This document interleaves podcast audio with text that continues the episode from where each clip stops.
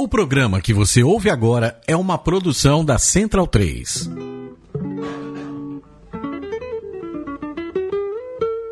A Central 3 apresenta o Cinema Nacional em Revista. É o Central Cine Brasil.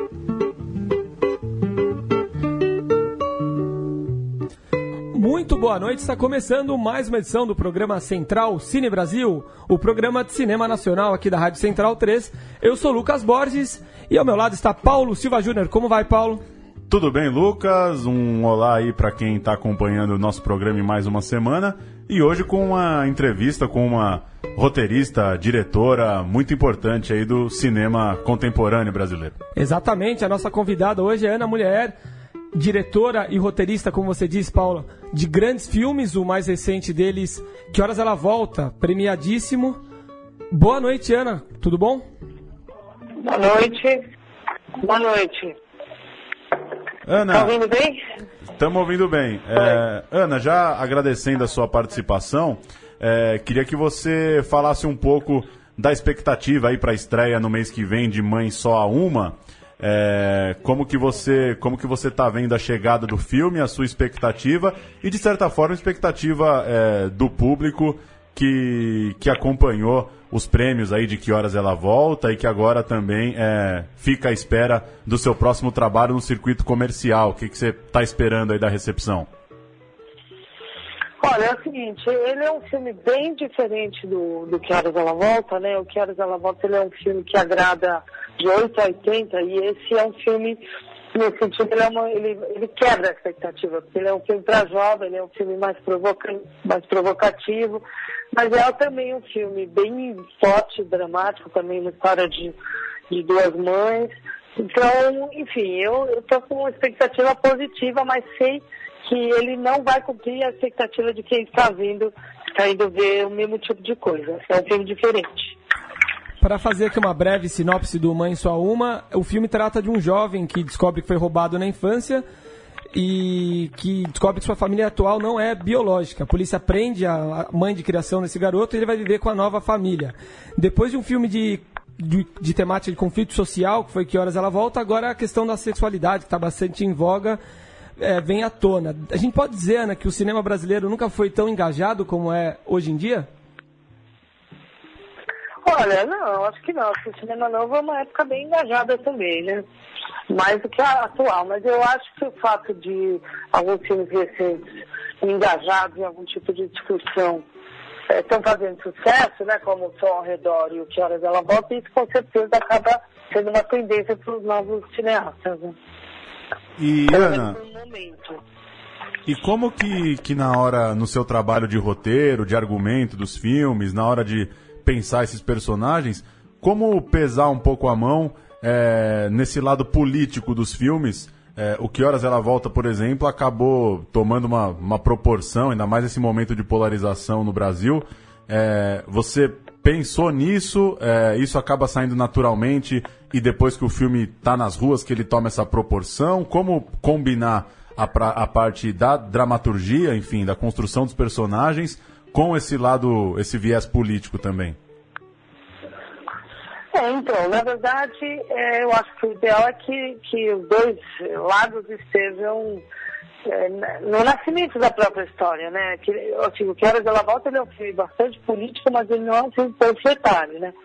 Ele é um filme que coloca situações é, da nossa vida cotidiana, né? Que são situações também sociais, né? Aquilo é uma metáfora, mas ele, ele procura desmantelar um jogo, mas não acusar, é, enfim, nenhum dos jogadores. Ele só coloca a nossa, ele é um espelho para a gente pensar sobre certos atos que estavam arraigados. Então, ele é um filme que já nasce político, né? Porque ele está falando de educação, ele está falando de duas classes sociais dentro de uma mesma casa, ele está falando de, de abandono, né? E de, enfim, de gap social. Então, está na natureza desse- dessa história. Agora, a proporção que o filme pode ter na rua, claro que a gente não pode calcular. Isso é ainda mais o que aconteceu com o Que Horas, né? Mas dava para saber que era um filme que estava discutindo coisas importantes e que a gente tinha chegado num roteiro muito redondo e teve uma performance, isso na própria filmagem a gente ficou muito encantado com a Regina Casé. Então a gente sabia que era um filme com muito potencial. Agora, até onde ele vai se desenvolver, não tem como saber, né? Ana, é possível notar uma, uma mudança na sua carreira como diretora, né? Durval Discos e É Proibido Fumar são aí comédias dramáticas, chamada Cobragem é um thriller de ação. E em que momento você decidiu dessa guinada rumo a um cinema mais engajado, mais político? Na verdade, eu quero volta meu primeiro projeto. Eu comecei a fazer ele em 96, antes do Durval Discos. Só que justamente por eu perceber na época da complexidade de abordar essa questão, vamos dizer, eu quis pegar temas mais leves primeiro, é, assim, mais complexos, menos complexos, para eu, vamos dizer, me amadurecendo. Então, não é que houve uma guinada, essa intenção já estava lá, mas eu fui, enfim, primeiro sair de, uma, de histórias menores para chegar numa história maior. Que foi uma vontade de amadurecer como diretora também. E, Ana, é, esse, o Mãe Só Há Uma, é, que estreia então no mês que vem, é um filme, pelo, pelo que eu li numa entrevista sua, um terço do orçamento do seu projeto anterior. É, que, que impacto que isso teve é, para você, para a filmagem? É, a gente está falando de um filme aí de, de um milhão e meio de reais. É, como foi para você trabalhar num, num projeto mais barato? Você considera que o filme é, é menor mesmo estruturalmente? Como que foi? Que, que comparação você faria? Na verdade, o, o que que acontece? Esse filme ele nasceu da minha vontade de fazer um filme menor justamente para poder trabalhar, para poder trabalhar uma liberdade maior, entendeu? É, então, esse filme foi ganhador do BO do Mickey. A minha vontade era trabalhar com equipe menor, com equipe mais jovem, com atores desconhecidos, justamente para ter uma leveza, para poder entrar em novos rumos. É, por exemplo, esse foi o meu primeiro filme com câmera na mão, sabe? Então, por ele ser, ele foi vencedor do, do BO do Mink, que é um, enfim, eles te dão 100% do dinheiro então você não tem aí pressão de distribuidora, de nada. E ele é barato quase como uma vontade de experimentar uma nova forma de produção. Já que eu estava querendo fazer um filme sobre jovens, com os jovens, quer dizer, acabou sendo jovens, né? Na hora que você abaixa também o valor, você acaba chamando gente mais nova, com menos renome no mercado, né? Então não, é, não foi difícil. Na verdade, eu, eu queria, eu queria fazer um trabalho mais leve. E, e conseguimos. E é, possivelmente o principal jovem dessa história, o grande protagonista da história, é o Naomi Nero, né, que é sobrinho do ator Alexandre Nero. Como foi trabalhar com ele? É, o que você achou do resultado? Ah, eu achei, eu achei o resultado ótimo. Ele trouxe, assim, uma leveza também o personagem, que é um personagem né, gender fluid, é um personagem que transita entre os gêneros, ele tem um corpo assim muito magro, longilíneo, então ele, ele, ele caiu bem pro personagem, ao mesmo tempo que ele não é um ator ainda, não era, né? É um menino de 16 anos, 17 anos, querendo ser ator, então também foi um aprendizado, tanto para mim dirigir um não ator, quanto para ele fazer um filme. Né? E Ana, é o segundo filme é, que você levou a Berlim, é, depois de que horas ela volta Mãe Só Uma. O que, que você poderia falar um pouco, é, talvez para quem não acompanha direito esse mundo dos festivais, o que que essa, essa chancela internacional, essa recepção internacional pode ajudar o filme para distribuição, para televisão, enfim? É uma ajuda total, né? Porque é como vitrine de shopping, né? se você bota um filme em Berlim, você está no shopping melhor, entendeu? O mais caro, com gente que tem mais dinheiro e influência. Ou você pode vender seu filme numa feira menor que vai ter menos cliente. E algumas nem tem cliente. Então, você começar em Berlim é, é muito auspicioso porque está lá todo mundo. E se o filme faz sucesso, aí já estão lá os compradores. Então, você já vende ali mesmo para quase para o mundo inteiro, né? Então, é, é, e fora que você ter ganhar um prêmio lá também, enfim, é, são milhares de filmes produzidos no mundo todo ano, né?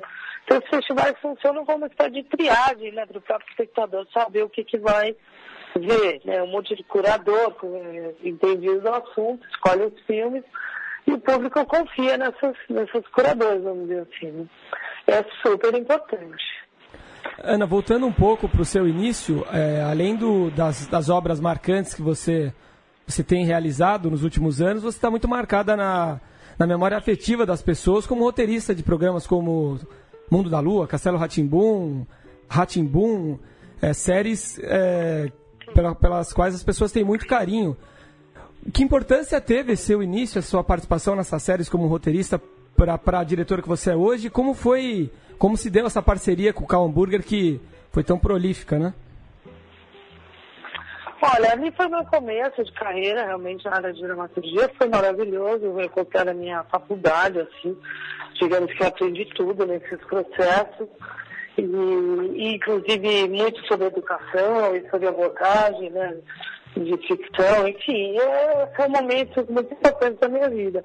E foi ali que eu conheci o Carl, e a gente deu certo, combinou, eu aprendia muito com ele, ele aprendia comigo, e aí a gente continuou junto por mais é, muitos outros projetos, né?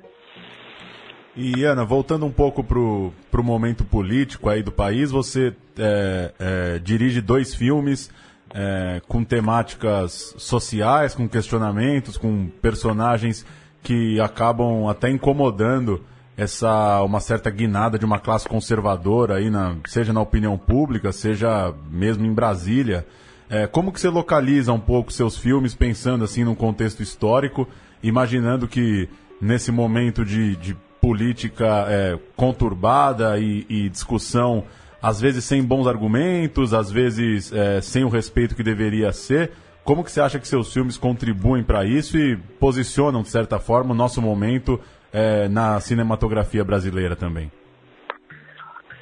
É, então, eu acho que o Que Horas Ela Volta, ele tem uma, uma característica especial, né? E aconteceu uma coisa especial com ele, porque ele realmente foi um filme que ficou muito popular e ele serviu de objeto de debate para muitas camadas da sociedade, né? Então, acho que o Que Horas Ela Volta, ele tem um papel muito particular e muito especial, né? E, e é isso, eu acho que também nesse momento enfim, de divisão, o filme fala de coisas positivas que aconteceram no, nos últimos governos, né? Então, ele, ele fica quase como um monumento ao, a, a, a dar nome a esse personagem histórico que acabou sendo chamado de Jéssica, né? Em meio a esse debate político, Ana, a gente ouve muitas opiniões sem embasamento, sem fundamento. E para ouvir de quem está diretamente trabalhando com cinema, quero saber de você. Na sua opinião, nesses 13 anos de, de governo do, do, PT, o que mudou para o cinema e para a arte brasileira, para o bem e para o mal? Olha, eu acho que eles fizeram políticas muito positivas, por exemplo, de descentralização da cultura, no sentido de fomentar é, várias áreas da cultura, como o cinema, por exemplo, no Brasil inteiro, né? Saiu só de cine, é, São Paulo e Rio, né? Hoje o cinema pernambucano é muito forte, a gente tem cinema até na Amazônia.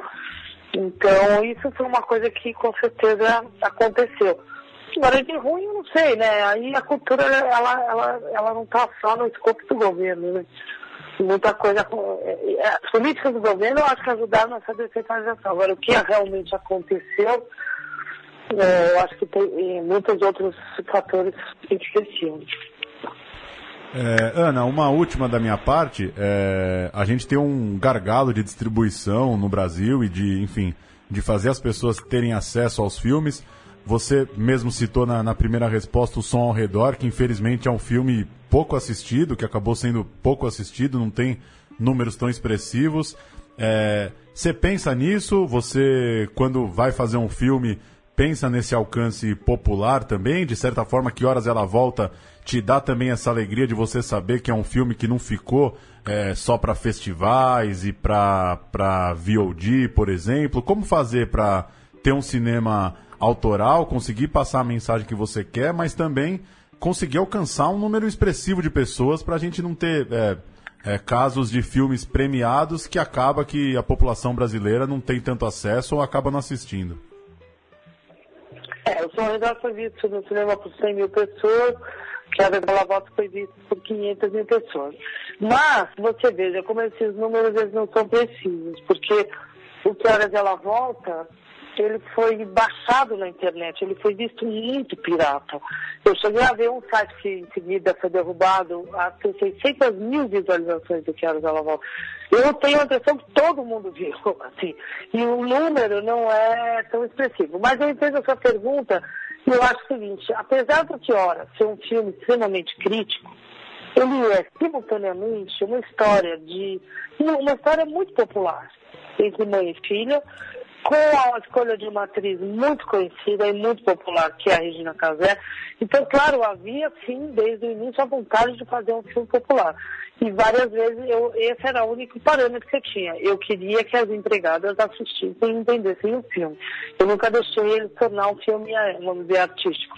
Apesar de ele ser um filme de um cinema mais elitista, vamos dizer, a filmografia, a cinematografia dele não é televisiva, ela é, ela é bem cinematográfica, mas a, a história é muito popular, né? Então, eu eu queria muito atingir o grande público. Às vezes você quer e consegue, às vezes não. No caso do Que Horas conseguimos. Ana, para encerrar, é, voltando ao tema político, te perguntei sobre o legado do governo do PT para a cultura. E que efeitos já se pode sentir com esse governo provisório do Michel Temer?